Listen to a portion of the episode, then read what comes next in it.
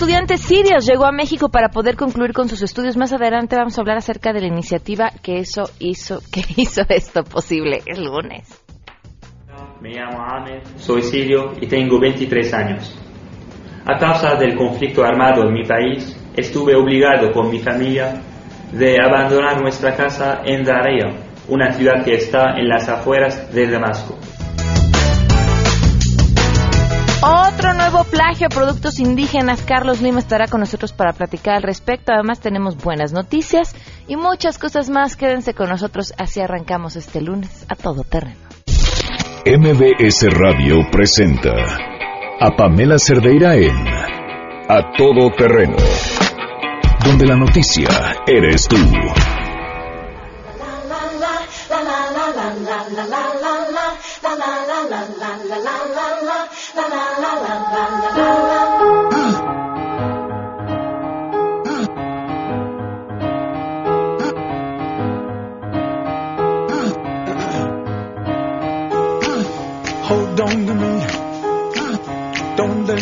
Muy buenas tardes, gracias por acompañarnos en este lunes 20 de febrero del 2017. Qué rápido, ya se nos está acabando el segundo mes del año.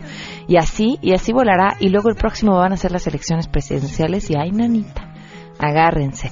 Gracias por acompañarnos. Eh, las formas de estar en contacto, el teléfono en cabina 5166125, el número de WhatsApp 5533329585. Saludos a Eric Guzmán, gracias por estar al contacto, en, contacto desde temprano.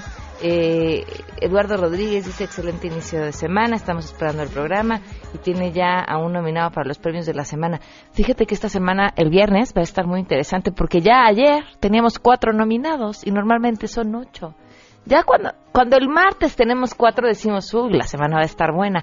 Cuando el domingo tenemos cuatro, cinco para el lunes con tu propuesta, Eduardo. No, seis o cinco para... Ya, este... ¿Qué te dijo? Podemos dedicarnos a rascarnos el ombligo de aquí hasta el viernes. Eh, Francisco, desde Estados Unidos, muchísimas gracias por escribirnos. Eh, dice, la verdad, la situación se está poniendo feo, especialmente para gente indocumentada y con green card, como te dije. Este, el nuevo presidente es un racista, pero ¿qué le vamos a hacer? Eh, quiere quitarle la ayuda pública a todas las ciudades que le den protección a los indocumentados. Gracias por escribirnos, Francisco. Eduardo, también buenas tardes. Bueno, vamos eh, de una vez con información. Saludo a mi compañera Hatsiri Magallanes.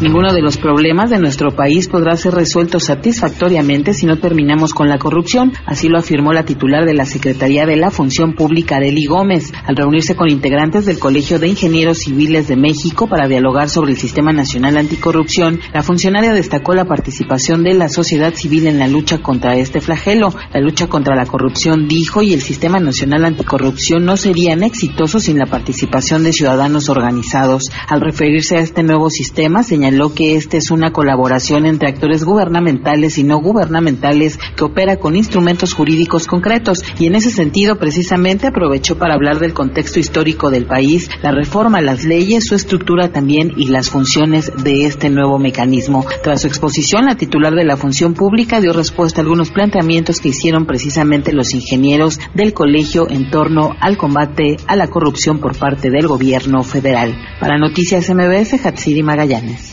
El Servicio de Administración Tributaria y el Instituto Mexicano del Seguro Social acordaron estrechar los esquemas de coordinación entre ambas instituciones para detectar, combatir y prevenir esquemas de evasión en materia fiscal y de seguridad social. El director general del IMSS, Miquel Arriola, y el jefe del Servicio de Administración Tributaria, Osvaldo Santín, firmaron un convenio de colaboración para aumentar el intercambio de información y fortalecer las acciones de fiscalización. Estas instituciones puntualizan que a partir de las reformas laboral y fiscal, los dos programas de formalización en el empleo, la mejora en la eficiencia recaudatoria y el fortalecimiento de las labores de fiscalización en lo que va de la presente administración han permitido la generación de 2.404.980 puestos de trabajo formales. Esta cifra representa tres veces más los empleos formales generados en el mismo periodo de la administración anterior y supera los empleos generados en todas las administraciones anteriores durante el mismo periodo. Les ha informado Rocío Méndez.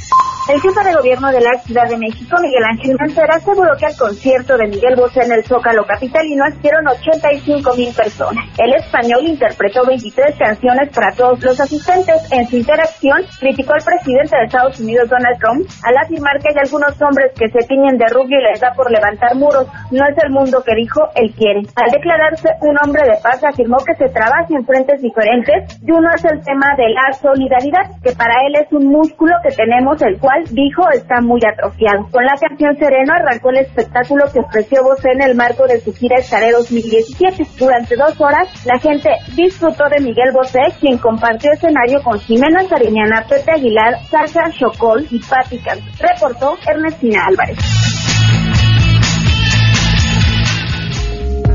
12 del día con 11 minutos tenemos, por supuesto, buenas noticias. Ahí les va la primera. Cinco pases dobles para Manuel y Mijares y porque usted lo pidió, los vamos a dar por Facebook.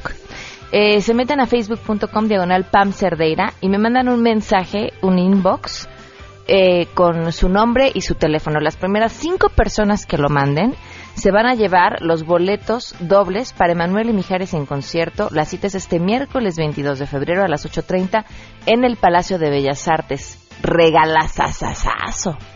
La verdad está muy bueno en Facebook, facebook.com diagonal Pam Cerdeira, ahí con que me manden su mensaje con su nombre completo y teléfono, las primeras cinco personas, al ratito les decimos quiénes son los ganadores. Eh, y otra de las buenas noticias, bueno, la que les íbamos a compartir el día de hoy, tiene que ver con lo que se está desarrollando en Japón. Eh, uno de los grandes problemas que, que tienen en Japón, híjole, quisiera decir yo creo que de los pocos, porque también es un, un país que tiene eh, resueltas casi todas sus necesidades, tiene que ver con la compañía y el cuidado a los adultos mayores. Con el objetivo de brindar compañía y recordar los horarios para tomar los medicamentos, lo que están desarrollando las compañías y perfeccionando son robots para ayudar a las personas de la tercera edad.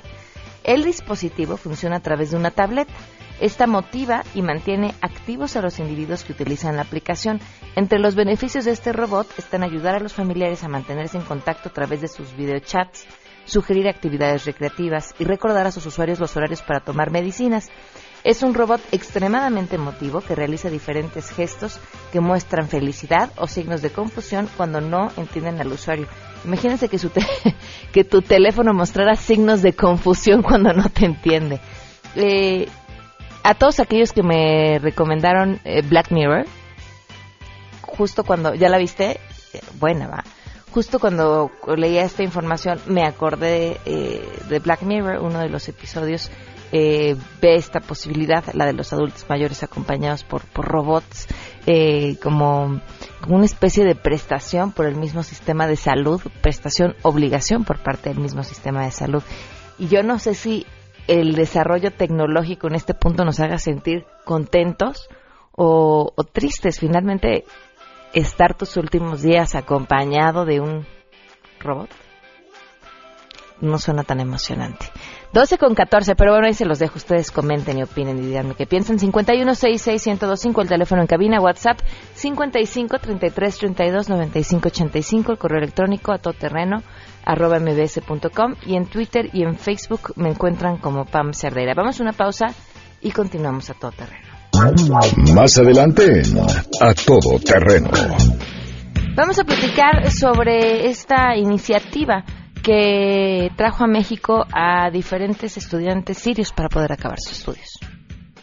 Me llamo Ahmed, soy sirio y tengo 23 años. A causa del conflicto armado en mi país, estuve obligado con mi familia de abandonar nuestra casa en Daria, una ciudad que está en las afueras de Damasco. Si te perdiste el programa A Todo Terreno con Pamela Cerdeira, lo puedes escuchar descargando nuestro podcast en www.noticiasmbs.com. Pamela Cerdeira regresa con más en A Todo Terreno, donde la noticia eres tú. Marca el 5166125.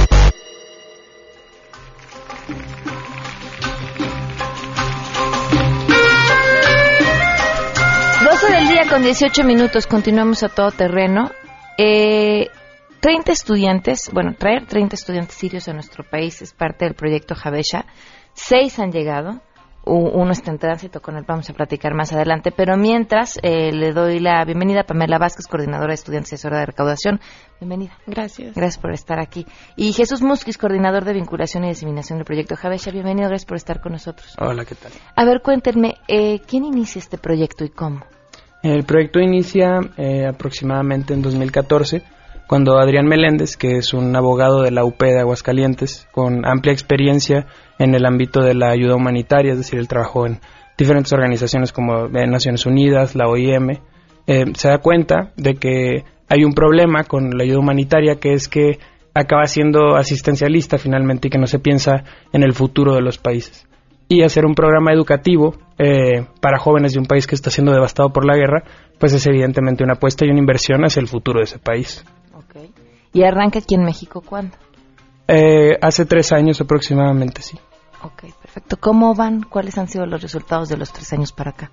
Pues ha sido eh, bastante interesante, difícil y al mismo tiempo optimista, eh, porque bueno, ya llevamos seis estudiantes que están aquí en México, están en camino cuatro y bueno, faltan el resto para llegar a los, a los 30 estudiantes. Eh, ha sido difícil en cuestiones de bajar fondos principalmente, eh, porque es una organización civil, sin fines de lucro, apartidista, laica. Eh, entonces, em, mantenernos como en esa línea ha sido un, reto y sobre todo como en cuestiones de política nacional e internacional. Y pues prácticamente esos, esos puntos han sido los, los interesantes. También, bueno, conseguir las becas, este, también es un punto interesante porque no, ahorita las, las escuelas privadas son las que han otorgado becas, ¿no? ¿Qué, universidades les han otorgado las becas? Principalmente la, la Iberoamericana, que es la que más ha apoyado el proyecto, estamos súper agradecidos con ellos. Este, la UP, la, ¿quién la, para clases de español, la, UP, la VM y la Autónoma de Aguascalientes. Exacto. Y para las licenciaturas, la Universidad Iberoamericana. Ibero, Anáhuac y, y ya. Ahora me decían que lo más difícil ha sido el tema de los fondos. ¿De dónde los consiguen? Pues hay diferentes eh, fuentes de fondos. Eh, la principal son las donaciones y aprovecho para pedirle a, a, la gente que si simpatiza con el proyecto pues nos donen. Nuestra página es www.proyectojavesha.org. O si gustan ayudarnos de otra forma, como en, cuestión de servicios, ya sea doctores, ¿no? Por ejemplo, que nos llaman. Si alguien eh, de los de los estudiantes necesita una consulta, pues yo se la puedo hacer, ¿no? Etcétera. Ah, eh, proyecto.javesha.gmail.com Ok. Y también hay otra cosa que es muy interesante, que es un sistema de promotores, que consiste en que una persona de alto perfil, por ejemplo, algunos eh, sonados han sido Luis Gerardo Méndez y Genaro Lozano, que se han comprometido ellos personalmente a reunir los fondos eh, para traer a uno de los estudiantes y, bueno, también se incluyen ahí los gastos del primer año de estancia aquí. ¿Cuánto cuesta tener por un año aquí a un estudiante? Ok, entre traerlos y que estén un año aquí son 12 mil dólares aproximadamente, dependiendo eh, de contingencias particulares, ¿no? Que se puede atrasar un, papel por ahí en algún lado y entonces hay que pagar hotel o alguna emergencia médica, etcétera, ¿no? Pueden pasar muchas cosas. Eh, se, les busca departamento también, eh, el departamento de recepción del, del, del, proyecto se encarga de encontrarles pues de vivienda, una renta eh, que se pueda ajustar con, con el dinero que nosotros les damos mensualmente para que estén aquí pero pues en general es como cualquier estudiante que buscara una una renta, no, no hay como una residencia. Ahora, ¿cómo, eligen a los estudiantes a los que apoyan? Bueno, existe un protocolo de selección. Eh, generalmente la mayoría de los estudiantes se han enterado en las organizaciones que trabajan, en las que están viviendo en, en los países en donde están como refugiados.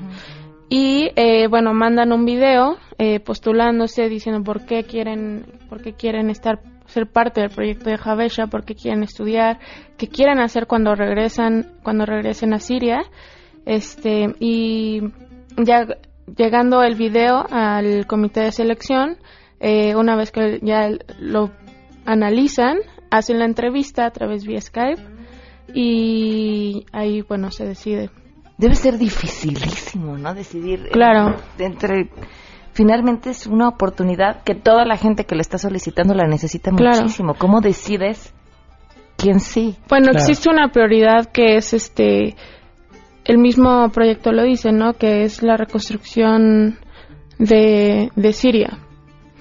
Entonces, eh, el perfil es ser, o sea, que sean excelentes estudiantes, que se interesen, que ya sepan que quieren estudiar y que ya sepan qué quieren hacer de regreso. ¿Qué quiere decir Jabesha? Eh, Jabesha es una leyenda del Corán eh, de solidaridad. De, bueno, mucha gente no lo sabe, pero eh, cerca de lo que ahora es Etiopía estaba el primer eh, pueblo cristiano del, del, bueno, pues sí, de la faz de la tierra como gobierno, digamos, ¿no? Entonces eh, huyen eh, unos seguidores de Mahoma el momento que hay un conflicto con los politeístas y son recibidos por estas personas cristianas en lugar de entregárselos a, a, los politeístas, ¿no? Entonces es esto como de eh, personas que vienen huyendo de un conflicto y otro grupo de personas que los recibe para que sin importar la religión. Ahora, en el tema de los trámites y la documentación, eh, ¿qué tan complicado ha sido? Pues sí, más o menos. Eh, ese es otro de los retos, generalmente el principal obstáculo, si es que se presenta, es a la hora de hacer como la conexión entre embajadas de México en otros países. Em, la aceptación, o sea, el estudiante necesita estar aceptado por una escuela, entonces, bueno, ahí es en un, en un principio eso, ¿no? Es difícil porque a nivel burocracia, o sea, la ONG está un poco condicionada a ser apoyada a fuerzas por una universidad este, y necesitamos más apoyo en ese, en ese sentido, ¿no? Que se abran más las universidades privadas y públicas para poder dar ese, esa invitación al estudiante que venga. Ya estando, por ejemplo, ahorita AME en Ecuador, ese es otro de los principales, principales problemas, que es que si se atrasa algo, o sea, a nivel de tiempo y espacio, se atrasa todo. Entonces, si se cancela o si caduca un permiso, tienes que esperar otra vez y hacer el proceso otra vez. Entonces es más dinero, más tiempo y pues más retraso, pero en general no es muy difícil. Justo estamos tratando de ponernos en contacto con Ahmed. Vamos a ir a una pausa y regresamos a ver si podemos platicar con él y que nos cuente su historia. Volvemos. Pamela Cerdeira es a todo terreno. Síguenos en Twitter, arroba Pam Cerdeira. Regresamos. Pamela Cerdeira está de regreso en A Todo Terreno. Únete a nuestra comunidad en facebook.com. Diagonal Pam Cerdeira. Continuamos. 12 al día con 33 minutos, continuamos a todo terreno. Estamos platicando con José Musquiz y también eh, con Pamela Vázquez de Proyecto Javesha. Y tenemos ya en la línea, eh, vamos a tratar de hacerlo vía celular con lo, híjole, ya saben lo poco confiables que son estos aparatos. A Amer Vara, él está en Ecuador, él es un estudiante sirio y estaría por llegar próximamente a México para continuar con sus estudios. Amer, ¿cómo estás? Muy buenas tardes y gracias por acompañarnos. Hola, buenas tardes a usted y, a todos los que están lucha. Amer, nos platicaban que para poder formar parte del proyecto Javesha, tuviste que enviar un video explicando qué era lo que querías hacer y qué querías conseguir y después regresarle a tu pueblo. ¿Podrías compartirnos y platicarnos eso?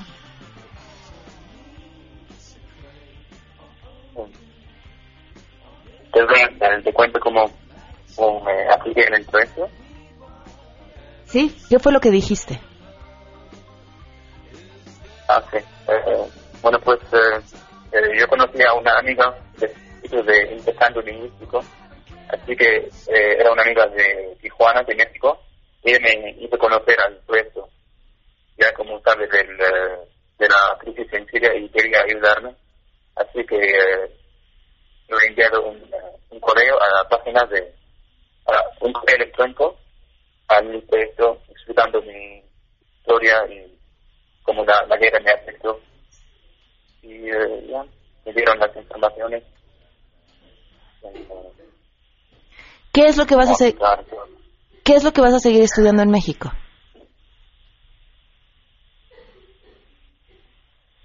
Eh, digo, he hablado de toda mi historia, sobre todo desde que vivía en una ciudad que se llama Arriba, una ciudad que estaba muy afectada por la guerra, y dejamos nuestra casa con la familia en 2013 y eh, eso nos afectó mucho, no solamente de cuando pierdas tu casa, no solamente una cosa de dinero, sino de tus recuerdos y todo, toda tu vida. Y eh, ya yo hicimos entrevistas en Skype con los miembros de ABESA y también con la Universidad Iberoamericana.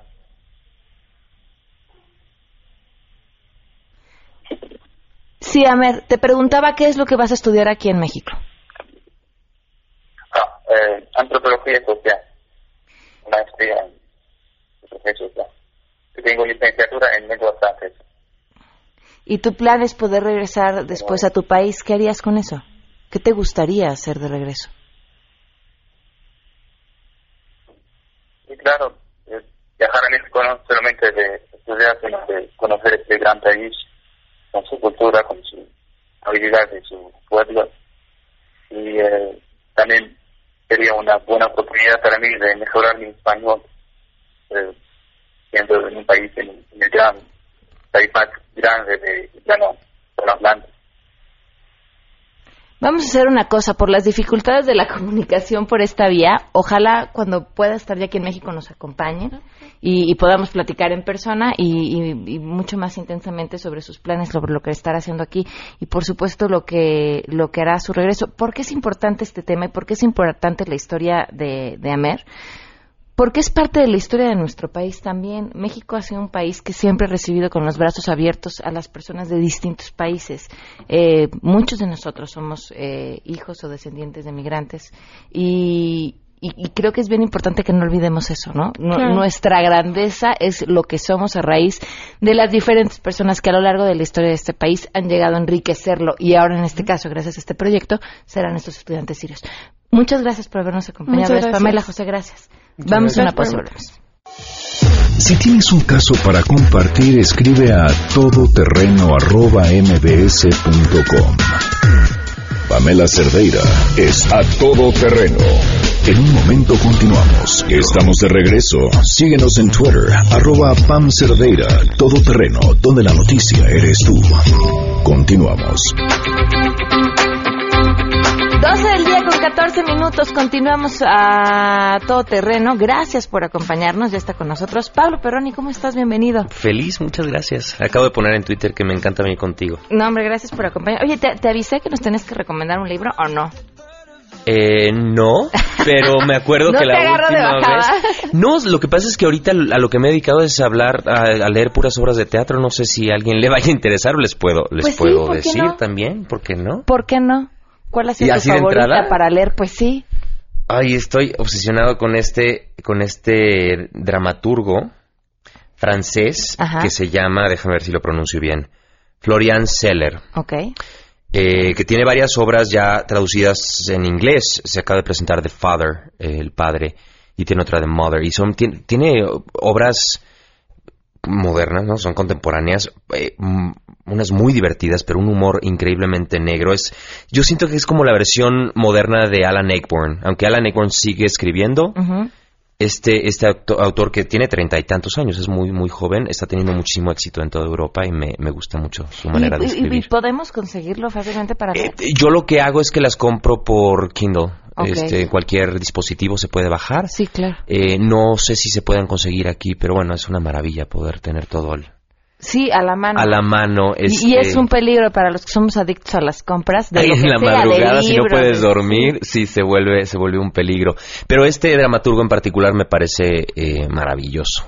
Además, la compra de libros es completamente aspiracional, ¿no? Porque uno cree que, yo digo, ojalá tenga suficientemente vida para leer todo lo que quiero leer. Ya nada más con eso, ya alarmé. Tiempo, y ahorita con Sí. tus bebés está Sí, complicado. está complicado. Oye, pero además estás, bueno, ya llevas un ratito presentándote, pero vienes a platicarnos también de invitar a la gente a ver puras cosas maravillosas. Exacto. Llevo ya un año, cumplimos hace dos semanas, este monólogo escrito por Duncan Macmillan y Johnny Donahoe, eh, dramaturgos ingleses, y pues muy emocionado, muy sorprendido y, agradecido con, con el público que cada martes llega al foro y lo, y lo llena. Ha sido una, una temporada muy exitosa, afortunadamente se ha recomendado. Y este, y nada, vamos a seguir mientras la gente siga queriendo escuchar puras cosas maravillosas. A ver, dice, tienes siete años, tu mamá está en el hospital, tu papá dice que ella hizo algo estúpido, le cuesta trabajo ser feliz. Entonces tú empiezas a hacer una lista de todas las cosas maravillosas que hay en el mundo, todo por lo que vale la pena vivir. La deja sobre su almohada, sabes que la leyó porque corrió, eh, corrigió la ortografía, pronto la lista tendrá vida propia. Qué bonito. Y ahí lo último que dice es lo que somos capaces de hacer por las personas que amamos. Qué, qué- qué gran historia. Me encanta eso porque está, está muy bien sintetizado. Eh, de eso se trata. Es este niño que tiene siete años y que está fuera del cuarto de hospital de, de su mamá que acaba de intentar eh, ¿no? Suicidarse por un- debido a una fuerte depresión y él eh, como regalo y para que no lo vuelva a hacer empieza a, a hacer esta lista de cosas maravillosas.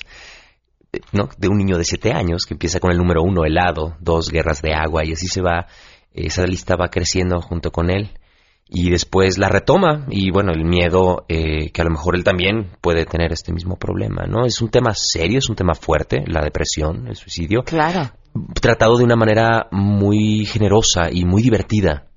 Es, un- es una obra en donde la gente se ríe mucho no hay cuarta pared todo es directamente al público. Creo que te, ya te había platicado cuando justo cuando me platicaste de esta de este monólogo de que me recordaba una novela que no recuerdo, perdón, soy muy mala para los nombres, creo que se llama Nada o algo así, que cuenta la historia de unos niños eh, y uno de los compañeros está arri- arriba de un árbol gritándoles que nada vale la pena, que nada vale la pena, nada importa, nada.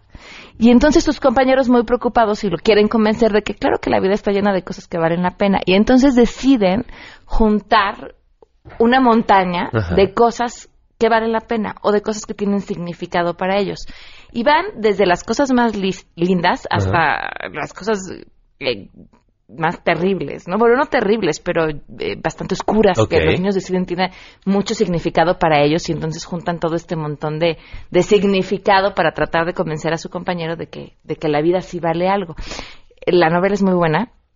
eh, el final es eh, un poco oscuro, pero bueno, vale la pena que la chequen. Pero me recuerda mucho Sí, esto. lo voy a leer. Esta obra es, es, es pura luz. La verdad es que eh, creo que esa es parte de, de la razón por la que ha conectado con el público Pero en además estos tiempos. dicen que es bien importante eh, ser agradecido y tener una lista similar te puede ayudar a, tener todo, todos, todos, todos, todos tenemos algo por qué, por qué dar gracias. Si no, no nos levantaríamos de la cama. Creo que creo que eso sucedería con tantas cosas que suceden ¿no? en el día a día y la tenemos de alguna forma en nuestras cabezas. La cuestión aquí es no ponerla por escrito y eso te hace redireccionar tu atención a lo que realmente vale la pena. Oye, ¿la hiciste como ejercicio para este monólogo? Eso no? totalmente, sí. Y, y ¿Cuántas ya cosas es. encontraste? ¿O qué tan grande es tu lista? Mira, pa- paré ahí como por las 300. Ujú. este, ¿En serio? el, el protagonista de la obra llega a un millón y de hecho la, la idea es que la lista sigue. En el momento en que la lista se acaba, creo que se termina, ¿no? La vida. Y, y esa es la cuestión, ¿no? De estar encontrando todo el tiempo.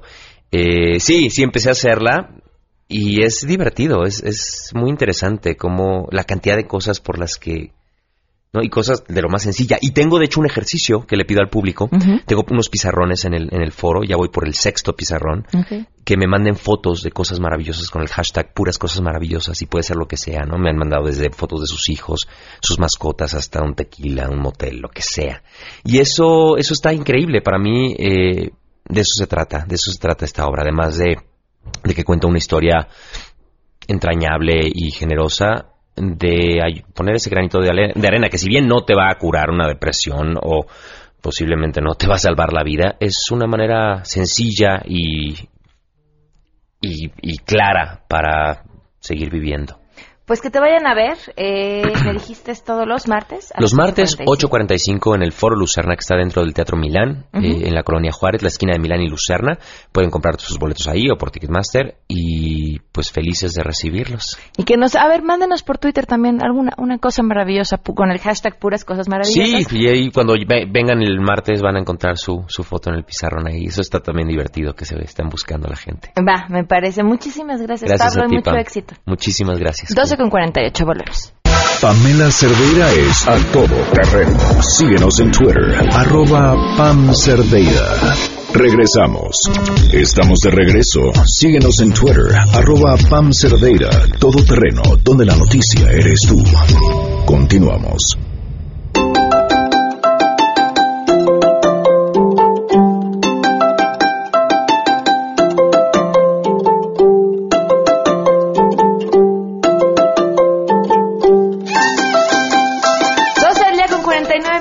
Continuamos a todo terreno. A ver, varios mensajes veloces. El libro del que le estaba diciendo a Pablo Perroni se llama Nada y es de Jane Teller, por si lo quieren checar. La Newsman se encuentra en Avenida Huehuetoca y Avenida, y Avenida Paseos de los Bosques, Jardines de San Miguel, eh, Cotitlán Izcalli. Traen libros. ¡Ay, qué pa! ¡Traen libros! Esa sí es una van muy a todo terreno, ¿eh? Traen libros para niños y adolescentes. Huehuetoca y Avenida Paseos de los Bosques, Jardines de San Miguel 3 en Cotitlán Izcalli. Otra cosa. Eh, bueno, les platico esto después. Eh, ya Carlos bienvenido, gracias por estar con ¿Cómo nosotros. estás, Pamela? Buenos días. Buenos días. Habíamos platicado, hemos platicado en diferentes ocasiones contigo sobre el tema del plagio y sobre la importancia de proteger eh, los diseños. Los productos originales de México. Pues sí, pero en específico Los donde más este tema del plagio ha tenido que ver con los diseños de las distintas comunidades indígenas y ahora, bueno, un plagio más. Un plagio más. Fíjate que la semana pasada una empresa española eh, puso a la venta en un catálogo por internet un huipil chinanteco de la comunidad de San Juan Bautista Tlacuatzintepec en ni más ni menos que 198 euros. Ok. que equivale casi que 5 mil pesos, poco más de los 5 mil pesos. Un huipil que pues lo puedes encontrar desde 600 a 1000, 1200 pesos y es igualito. El tema que molestó en mucho a los chinantecos fue que anuncian el huipil como un producto azteca. Ok. Entonces cambiaron el nombre porque ellos hicieron una publicación en la página del gobierno municipal y de ahí se hizo viral, no tan viral como la vez pasada de lo que hizo Susana Harp, pero se comentó y sobre todo ahorita que estamos viviendo un momento eh, crucial en el país en el tema de la identidad nacional y sobre todo del consumo y el autoconsumo que ha fomentado tanto la presidencia de la República. Y, y creo que vale la pena el llamado, sobre todo ahora que se está haciendo la ley de cultura, para que ya se enmarque y se englobe a todos estos productos y que estén dentro de la ley. Ahora, ¿cuáles son los recursos que tiene esta comunidad para pelear con un diseño como este? Fíjate que hay unos recursos sobre la protección a la identidad cultural. No sé si tengamos en la línea al licenciado este José Manuel Hermosillo. Sí, ya está en la línea. ¿Qué tal? Ah, bueno. José Manuel, muchas gracias por acompañarnos. Muy buenas tardes. Muy buenas tardes. Este, pues qué lamentable. Les envío un saludo, colega Carlos, un abrazo. Este, yo sigo insistiendo en el desorden para efectos de instrumentar un verdadero, un verdadero, pues instrumento, valga la expresión legal que le permita a los artistas, artesanos, a la propiedad intelectual de este país y al mismo empresario, pues hacer las cosas bien y todos ganar, ¿no? Lamentablemente sigue existiendo esos avances por parte de empresarios de figuras que vienen de otros países, como la figura que se acaba de crear de la industria creativa, de la empresa cultural, y lamentablemente este país, no México, no ha querido legislar al respecto y se corren todo este tipo de riesgos. Y el riesgo que yo veo en el arte popular es que al artesano lo quieren convertir estos empresarios en obrero, cuando es la parte intelectual de la materia prima, ¿no? Entonces, hay muchos instrumentos como para defenderlos, el mismo instituto de el mismo instituto de derechos de autor, el mismo INPI, la misma materia penal, la misma materia civil, pero lamentablemente no hemos encontrado una figura idónea para ellos, para que toda esta parte de la identidad que hace que hace que comenta Carlos sea la que cualquier persona, cualquier empresario sepa que hay que respetarla y que sepa también que la parte valiosa de, de esta actividad es la creatividad y, la, y lo, lo bueno es que esa creatividad está en ellos, en los artesanos, en los artistas. Ahora, ¿qué herramientas son las estas que tienen? Que nos dice, o sea, ¿qué podrían conseguir? Que se les pague una cierta cantidad por cada producto Claro, claro, hay que, hay que, mira, el caso concreto, este, de lo que ahorita dice Carlos, pues es a golpe de vista, ¿no? Pero de que hay manera de conseguir la reparación del daño, ese sin ningún problema. Pero La muchas veces ahí que- también los gobiernos son muy dóciles y te conminan a no a no hacer este estas denuncias, ¿no? México, México tiene la posibilidad, tenemos unas figuras formidables, como es la denominación de origen, que no le quiere apostar este país. Es- eso es algo- eso es algo que yo he venido insistiendo, la parte significativa de defender regiones, defender comunidades para efectos de su actividad. Eso es algo, abogado, que yo he venido insistiendo en las denominaciones de origen. Tengo un catálogo de más de 1.600 productos originales. Y ahora, eh, eh, siempre Limpi lo que, lo que argumentaba es que las denominaciones de origen son acuerdos comerciales con 28 países. Y ahora, dentro de esos 28 países, justamente no están, están, no están estos socios comerciales con los que tenemos un mayor desarrollo económico, concretamente Estados Unidos. Pero ahora que se están cerrando las fronteras y que nos abren las fronteras en otros, o nos abren los continentes u otros países de, de Europa, la posibilidad de comercializar, surge esta figura de las denominaciones de origen y se tienen que incentivar sobre todo para el comercio con Europa. Claro, yo iría un poco más allá, colega, este y también para el auditorio. México hoy en día tiene una constitución a la par de cualquier constitución del mundo en materia de derechos fundamentales. Más aún, ha firmado cualquier cantidad de convenciones y tratados internacionales en defensa de la protección de la cultura, de la economía, etcétera. Entonces, este, hagamos uso de lo que ya tenemos, generemos ese instrumento serio. Comentabas que ahorita, por ejemplo, está la, está en estudio, está en ciernes la nueva ley de cultura. Vamos a ver qué, qué título le ponen pero si es una ley de cultura que no que no lleve el espíritu de la Constitución y de esas de esos tratados internacionales para efectos de defender la identidad, de defender el patrimonio, de defender nuestra cultura, no nos va a servir de nada una ley, pero sí tenemos en cambio ya el mecanismo, el juicio de garantías que ya la propia Corte ha reconocido para efectos de cualquier violación a derechos culturales. Abogado, ¿sea históricamente, ha sucedido alguna vez que se obtengan eh, resultados a través de una denuncia de este tipo o no se ha llevado a cabo? Sí, hay muchos casos. Yo estoy, de, de hecho, estoy ahorita por sacar un estudio de la interpretación de la Corte, de la interpretación de la Corte a 100 años de la Constitución en materia de cultura. Hay muchos casos. Lo que sí les puedo garantizar que ahorita la Corte, y no es un guayabazo porque tiene también muchas cosas en contra, es que cualquier persona que acude a la Corte por una violación de sus derechos culturales, la Corte le ha dado la razón. Entonces, de que el mecanismo está dado, el camino está andado, también es cierto. ¿Qué pasa? Vuelvo a repetir. Lamentablemente, no hemos sido capaces de generar instrumentos, instrumentos normativos serios que defiendan a los artistas, que defiendan al empresario, que defiendan la propiedad intelectual, que de veras tome el espíritu de una ley de derechos de autor, de una ley de propiedad intelectual y de propiedad industrial, etcétera, y sea el mecanismo que cualquier persona que genere alguna actividad económica y esté inmersa alguna la, la parte creativa, pues sepan que hay consecuencias y que hay derechos y que hay permisos, etcétera. Claro. Pues vamos a, vamos a dejar este tema pendiente porque hay que darle seguimiento a lo que sucede si se da esta denuncia con esto. Solo, solo, solo puntualizar, aprovechando que está el abogado. Sí. Eh, ¿Qué porcentaje es lo que habíamos hablado de que eran, formaban las economías creativas donde entran las artesanías del, del Producto Interno Bruto? Bueno, hay, hay estudios de que la cultura, que, bueno, no hay ningún estudio serio, ¿eh? Sí. Ni, ni, siquiera la cuenta. Pero, por ejemplo, en Inglaterra representan el 19% del Producto Interno Bruto las economías este, creativas. Hay, hay, pero no hay legislación secundaria al respecto. La figura de la industria creativa en una ley federal como tal no aparece.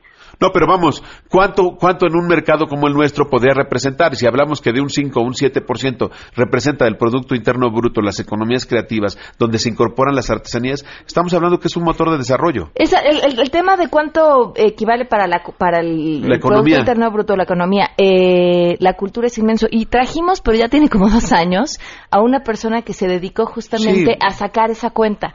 Y, y lo que nos falta... Ernesto Piedras. Sí, sí, fue Ernesto justamente. Pero... lo que nos falta es eso, ¿no? Invertir y creer en, el, en, Mira, lo importante. Lo que él dice es que hay, hay, hay, muchos que no son serios, pero lo que yo sí te hablo es que a nivel mundial lo están utilizando como un motor de desarrollo. Colombia, Chile. Entonces México, ¿por qué no voltea a ver a las economías creativas y de esa manera también protege e incentive los productos originales de México? Claro. Nos tenemos que ir, les eh, ofrezco una disculpa. Retomamos el tema también para ver si eh, avanza este asunto. Muchísimas gracias. Abogado, gracias. A sus órdenes. Un abrazo, colega. Cuídate. Gracias, saludos. Carlos, muchísimas gracias por Nombre este tema siempre en este espacio. Oigan, los, rápidamente, los ganadores de los boletos para el concierto, que por cierto es en el Auditorio Nacional, eh, Guadalupe Rodríguez, Carla Paula Ortiz, Giovanni Requena, Norma Rodríguez y Luis Mario Pérez. Y por último, un mensaje bien importante por parte de Boeing, preocupados por cómo vamos a darle lo mejor a nuestras familias. Eh, sin duda alguna, lo más importante es la educación. Invertir en la educación es asegurarnos de que tengan un futuro eh, en el cual se puedan valer por ellos mismos y, por supuesto, esa es la mejor herencia, darles armas para salir adelante e inculcarles valores que los hagan mejores personas cada día. Y, por supuesto, dentro de esto también vienen nuestras tradiciones. Ya hablábamos acerca de la cultura, hablábamos acerca de lo que tenemos y si nos vamos a la cultura eh, culinaria, a nuestras tradiciones en la cocina. Bueno, pues tenemos de dónde agarrar y así es como Boeing de un litro nos invita a acompañar nuestras horas de comida con los nuestros y siempre dejarles eh, lo mejor a las familias de nuestro gran México. Adiós.